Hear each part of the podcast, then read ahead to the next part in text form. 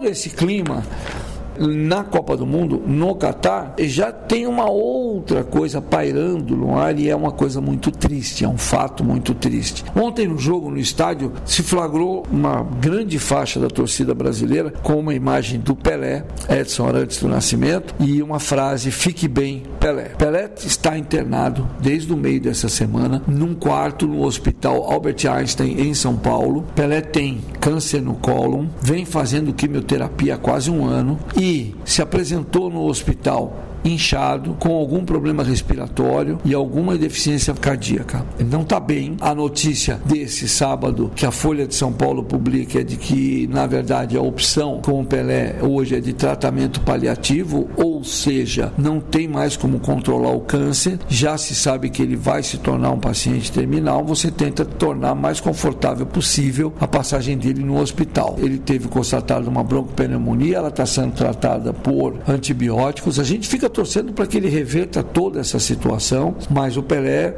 não está bem. E que está hoje na fase ou no estado mais complicado de todas as internações que ele teve, desde que ele foi operar o quadril e o fêmur, depois foram três cirurgias até acertar, depois voltou, teve um problema renal, aí voltou de novo, aí se constatou câncer no intestino, no colo, enfim. E essa é uma notícia que está circulando. O Pelé, hum, suponho eu que através da sua assessoria ou através de, de seus parentes, escreveu uma nota no seu perfil no Instagram dizendo que estava emocionado ou que estava muito agradecido com uma homenagem ou com uma homenagem que a, a cidade do Catar, a organização da Copa, fizeram para ele quando botaram uma foto dele enorme num prédio eletronicamente, tinha lá uma foto bacana e uma mensagem na outra torre do prédio falando Pelé fique bem. Então ele saiu um texto em que ele agradece oficialmente a família mantém que ele só foi fazer mais um check-up, mais um controle da quimioterapia e